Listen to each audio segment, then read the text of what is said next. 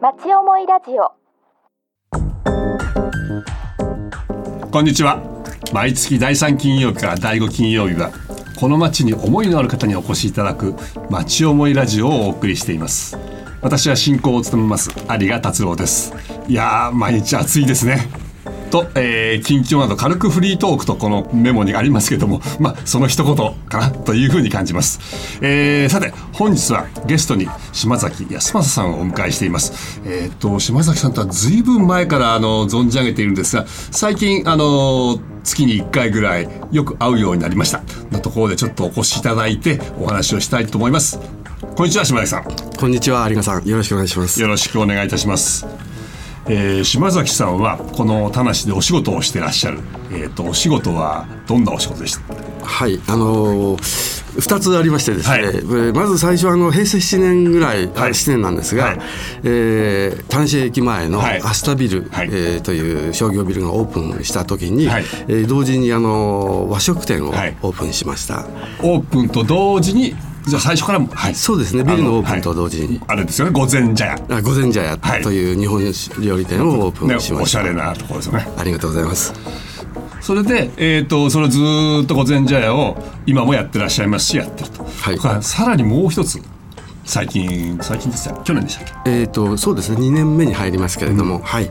あのー街角法務事務所という名称であのー特定行政書士事務所をお開設しました。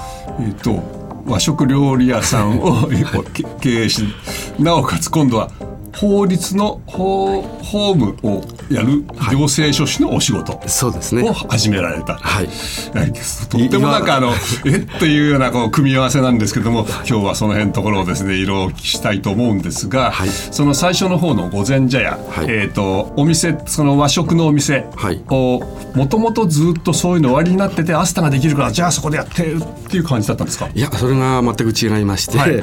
あのーまあ、大学を卒業してから20年間ほどはですね、はい。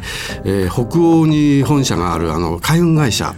の日本支社にえー勤務しておりまして、ええその20年間は海外からの目線で、はい。ええ。まあ、日本を見つめるといあじゃあういつもこう海外に行かれることが多かったそうですね、あのまあ、出張等ではもはい。う年に数回必ず行っていましたし、まああのまあ、日本支店長も途中からやっていましたんで、ええあのそういったマネージャーズミーティングといって年に、まあ、やはり数回、えーアメリカやヨーロッパで開くその役員会議ですかね、はいはい。えーこれに出席したりして、ええあのまあ、英語の世界なんですけれども、はい。えー当時はやはり日本はまだですね、ええ。あの国際化の、まあ、どんどん進んではいたんですけれど、まだまだ初期の頃で、はい。貿易といえばもう日本の商総合商社さんしかできないような状況、はい。あので、まあ、ああと中小企業やその他の企業は自分で貿易はまだ手出せていないという時代おーそう2030年。そうですね。3 4 0年前という感じですね。はい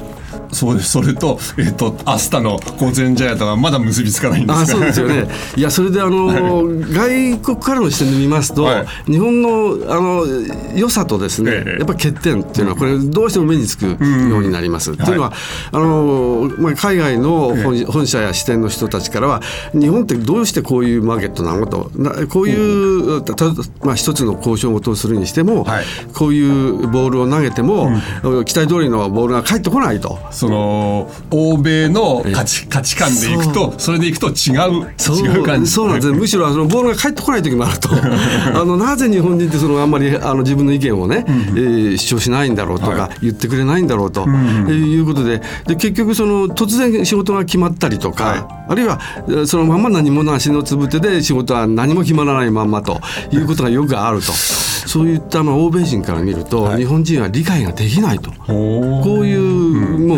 定観念で見られつつあったんですね。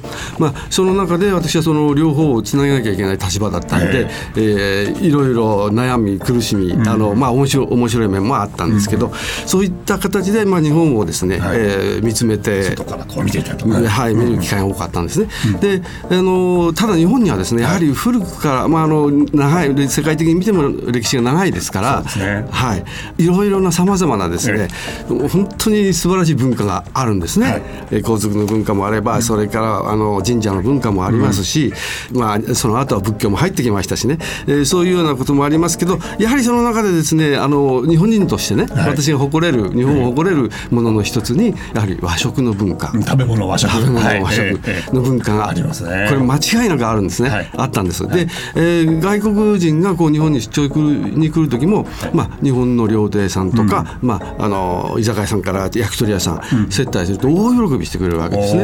あの当時そんな日本食まだ知られてませんでした世界にそんなになかったから、はい。まあ、そういう時にやっぱり日本料理に連れていくともう本当に喜んでくれるんで、もう間違いなくこれはあの日本の伝統的文化であって誇れると、はい、でそのようやく最近ですけどあの世界遺産に 和食が和食文化がなりましたけど、はいはい、私はもうそのもう3 4 0年前からやるぞとじゃあ日本食の店を、まあ、その時まだやるとは思ってなかったんですけど。まだ日本食に注目をされて、もうまさに誇りを持ってましたしね、えー、で、えーまあ、20年後にですね、あのー、まあ、その第一次円高ショックっていうのが来まして、うん、当時16070円だ1ドル16070円だった時に、いきなりまあ80円とか78円という値段倍ぐらい日本円が上がってしまったと、うん、はい、で日本支店のあの、まあ、経費がですね、えー、本社から見れば倍以上に倍ぐらいになったと、うん、同じだった 同じだったのが、えー、それで私の給料も世界中で一番高くなっちゃったりなんかして。まああの えあの暗黙の批判の目がですね集まってくるのは感じてましたけど、はい、まあ、そうこうしているうちにあのシンガポール支店にシンガポールに支店を移してくれと。あ日本から。日本から要望がありましてね、はい、でその時にまた私子供たちが小さかったりして、うん、まあ、悩んだんですけどやっぱりそのそれはちょっと無理だということでお断りして、うん、えー、日本に残ることにしたんですが、はい、でその時に何もちょっと思い浮かばなかったんですけど、はい、もう和食のことしか思い浮かばずに もう変な話なんですけど、まあ、海運会社日本の海運会社から、うん、でも、ね、もうあの、えー、引く手余ってえー、いやそうでもないですよ。2社ぐらいからお声をいただいたんですけども。まあ、外資系の自由な雰囲気の会社で育っちゃったもんですから、うん、日本の会社の伝統的なですねその上下多分海運会社って大きな会社で伝統があるからこうカチッカチッカチッってしてるんでしょうね。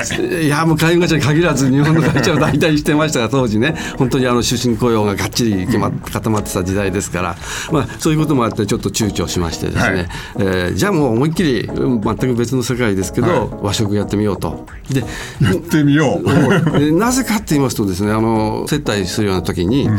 あのまあ、その相手の方が会社の重役さんだったりすると、まあ、料亭とかお連れしますけど、新入社員に近いような、まあ、新入社員の方とか、まあ、お若い方だと、まあ、居酒屋さんとか行きますよね。でそういったいろんなあの料理屋さん連れて行くときに、まあ、自分のお金ポケットマネーで食べられるような和食屋がないなと。そうですね。なんかね、はい、あの料亭なんて一生になんか行けるか行けないかですから。自分のお金じゃ行きたくないですよね、はい、そんなもん。でですから自分のポケットマネーで、はい、えー、ファミレス並みの値段で、ええ、あのある程度日本料理が食べられればいいなというのを、はい。えー、あの実現させたかった実現させたかった。させたそしたら田無にアスタができる。でそのすぐつまその間にまだなんかいろいろそうですね。その時にまあその出店する店をですね、場所を探し始めてたんですね、でちょうどそのような折にあの、まあ、あの時代があのバブルはじけた時だったものですから、うん、えー、アスタも出店予定していた、うん、あのまあ、地元の、うん、まあ、ある程度いろいろ大変だったんですね出店ところね。そうですね。でキャンセル物件が出て、はい、えー、それで私にお声をかけていただいて、まあ、これやっぱり縁のものですから、でまあ、正直言って田無って当時何も知らず あの 海運会社サラリーマンは別に田無にお宅があってそこから通ってたわけじゃないですよ。もう横浜から帰ってました横浜の方ですよね。はい。で最初あのタムとかね呼んでる話読み方もから読み方も、はい、まあ話としていただきましたけども、ただその自分がですね、まあ身内まあ遠い親戚にその近藤勇という人があの新選組の組の、はい、近藤勇っていう人がいるらしくて、はい、まあそういう話聞いてたもんですから、はい、で勇の成果がまあ、えー、まあ、はい、あの調布市ですね。調布市のあの野水というところにあるんですけど、まあ、比較的近いなと。横浜から見ると見ると調布も田無も近い。もうほとんど隣っていう感じイメージで。田無から見ると調布は。だいぶ遠いですが まああの1時間かかんないであのあの車だったら30分ぐらいで行っちゃいますけど。そうですよね。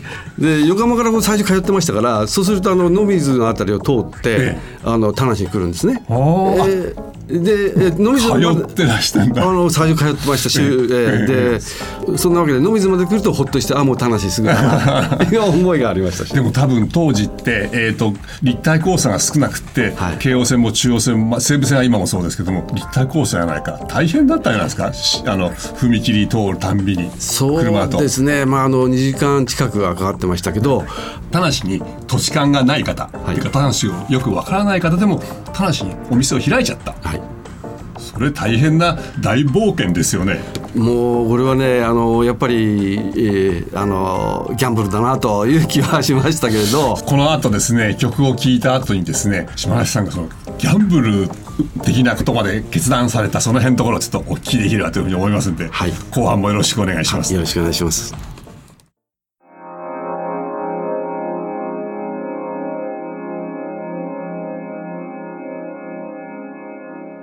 町思いラジオ。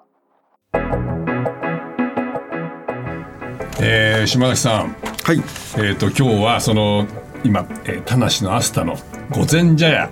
はい。がその二十何年前ですかアスタがオープンした時に、まあ、平成7年でしたっけ、はい。オープンした時からやってらっしゃるお話のまだ入り口のお話をはい。伺っておりますけども、田無に、えー、とこうなんかと直接なつながりがないところで田無のお店を開いた。よしやってみようある意味でその大きな決断ですよねそれ。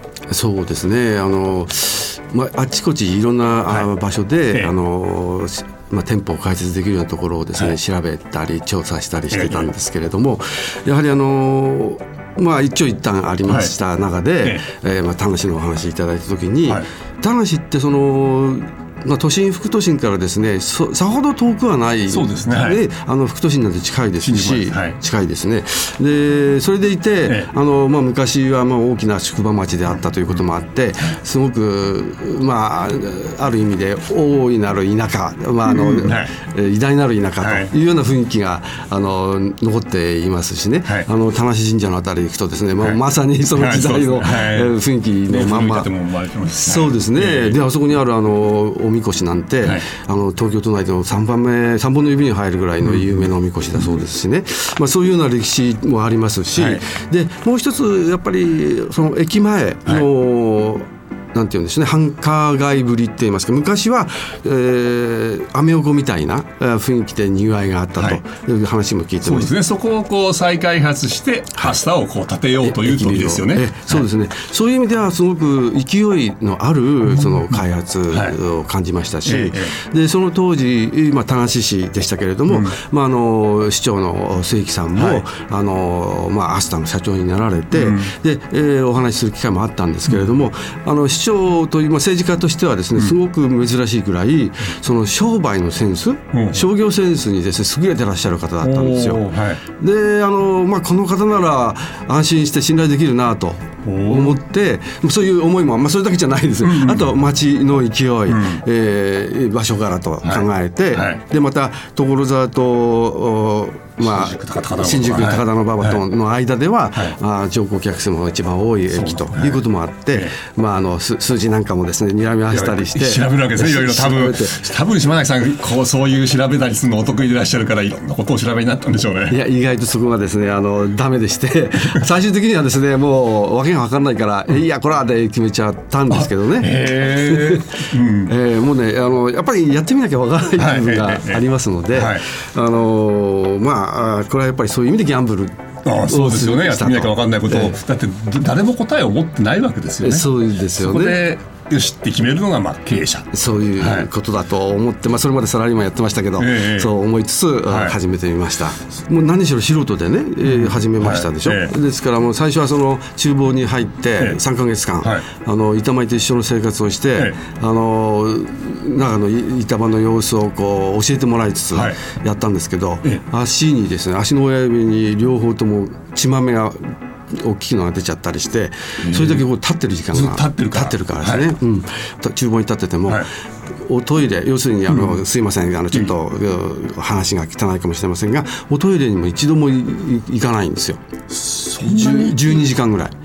でそれだけあの、まあ、汗で出ちゃうということもありますし、あのまあ、集集中してた、お余裕がなかったということなんですけど、そ,、まあいそそのぐらいお客さんがいて忙しかった。あオープン当初は忙しかったですね。あの3日間で、えー10万人以上おいでになってると思いますし、ね、でたまたまその、まあ、さ脱サラであまりうるさいこと言わないだろうというところが評価されたんだと思いますけど、アスタのあの出展社会でですね、あの副会長職にはい。選任されまして、えでえー会長と副会長2人いまして、はい。3人でですね、うまあ、経営あの、はい。出店の経営のお相談とかを同時に、まあ、あのビルの社長の、お末木社長とですね当時あの密接にお話しし合いながら、これを13年ぐらいやらせていただいたんですよ。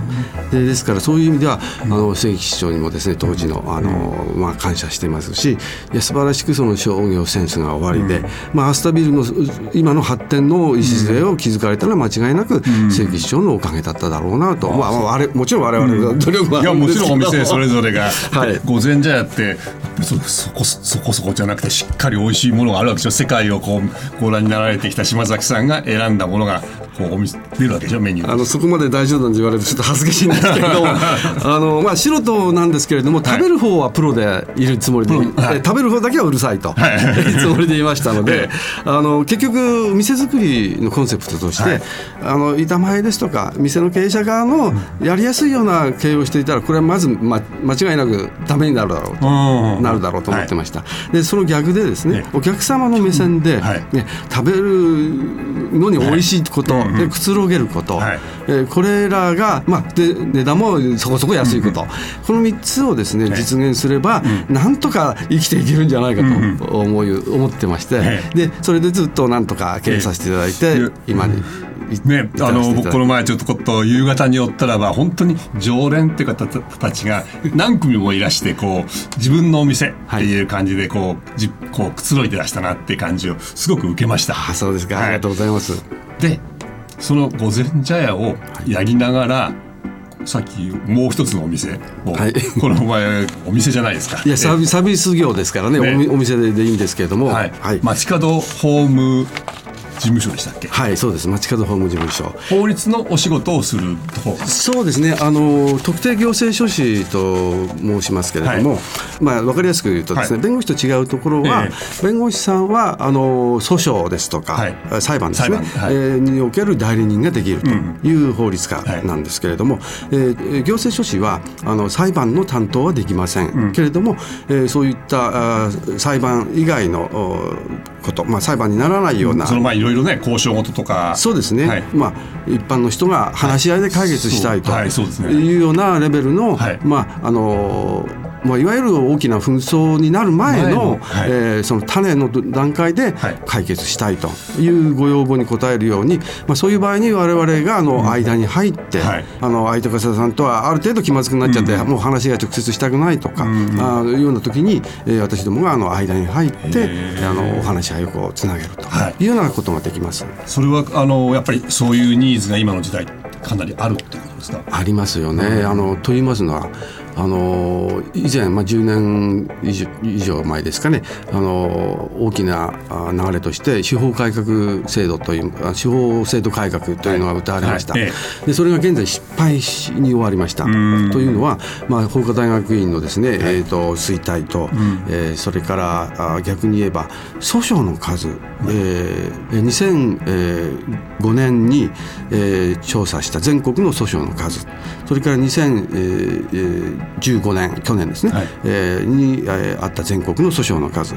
これらを、えー日弁連が、はい。えー調査した結果、えー普通はこう相当増えているとはい。いうふうに我々の市民感覚であると思うんですけれども、えーそれが逆に半分に減っちゃってるんですそのね。2005年から2015年の間に訴訟の数が半分に減ったんですか？え50%に減ってしまってるんですね。えーはい。で一方では弁護士の数は倍に増えてますから、はい。そうしますと弁護士さんの需要ははい。4分の1に4分の1減っちゃ,、ですね。はい。減っちゃってると。え。でこれはどういう原因かというとやはりどうしてもあのい行き着かざるを得ないのは司法司法に対する国民の信頼が揺らいできていると。そういうその国民の信頼が揺らいでる中でその島崎さんの事務所はその弁護士さんまでいかないけどもその前の段階でちゃんと法律等にのっとってこう物事をこう収収めるというかいい形にしていくというようなお仕事。まあ、それを目指しているといいますか、結局、まあ、あの裁判まではしたくないよと、裁判しても時間は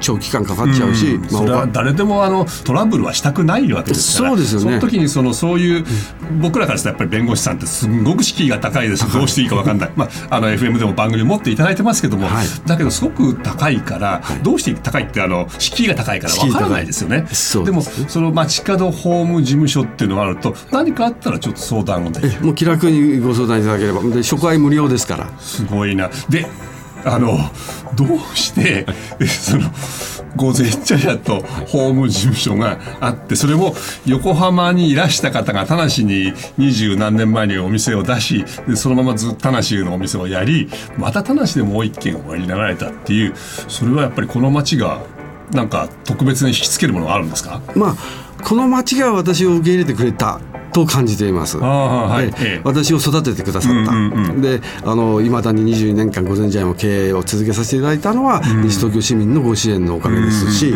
まあ、そういったことで私はやはりあの法務事務所ですね、まあ、はい。法律を勉強して13年以上勉強してたんですが、13年以上勉強されたってことは午前茶屋ができてから午前茶屋やりながらやってながらそうです。法律の勉強もされでた、はい、午前茶屋オープンして7年目ぐらいから13年間勉強を続けてきたんですね。すごい方ですね あのまあ趣味の世界で、ええ。もうそれまでやってたゴルフとかですね、ええ。あの他の趣味全部やめて、はい。あの司法試験にチャレンジしようと思って、そっちの勉強してたんですけど、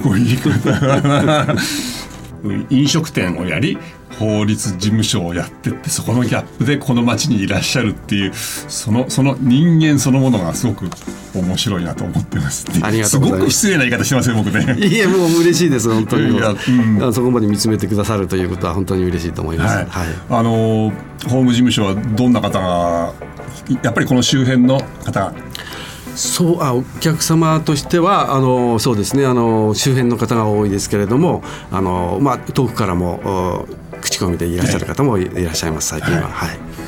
いやあの本当にこの町に、えー、と食べるところですごく美味しいものをこう提供し、はい。それから、えー悩み事で、はい。えーそれもあのその法律が関わってきそうなな悩み事。その時にのご相談相手でもあると。えあのカチッカチとしなくてもあのどんな悩みでもですねああ相談カチッカチとし法律法法律に関わるとか関わらないとかわからないじゃないですか、まあ、そういうのも含めて、はいあの相談に乗らせていただきたいと初回無料でございますので。あのあれですよね。場所は田無ですよね。はいあの田無駅から歩いて3分のとこですので。はい、あの午前茶屋はアスタ、アスタの中、はい。それで、えー、と法務事務所も田無のあの、えー田無警察署のすぐ近くです。近くですね。はい。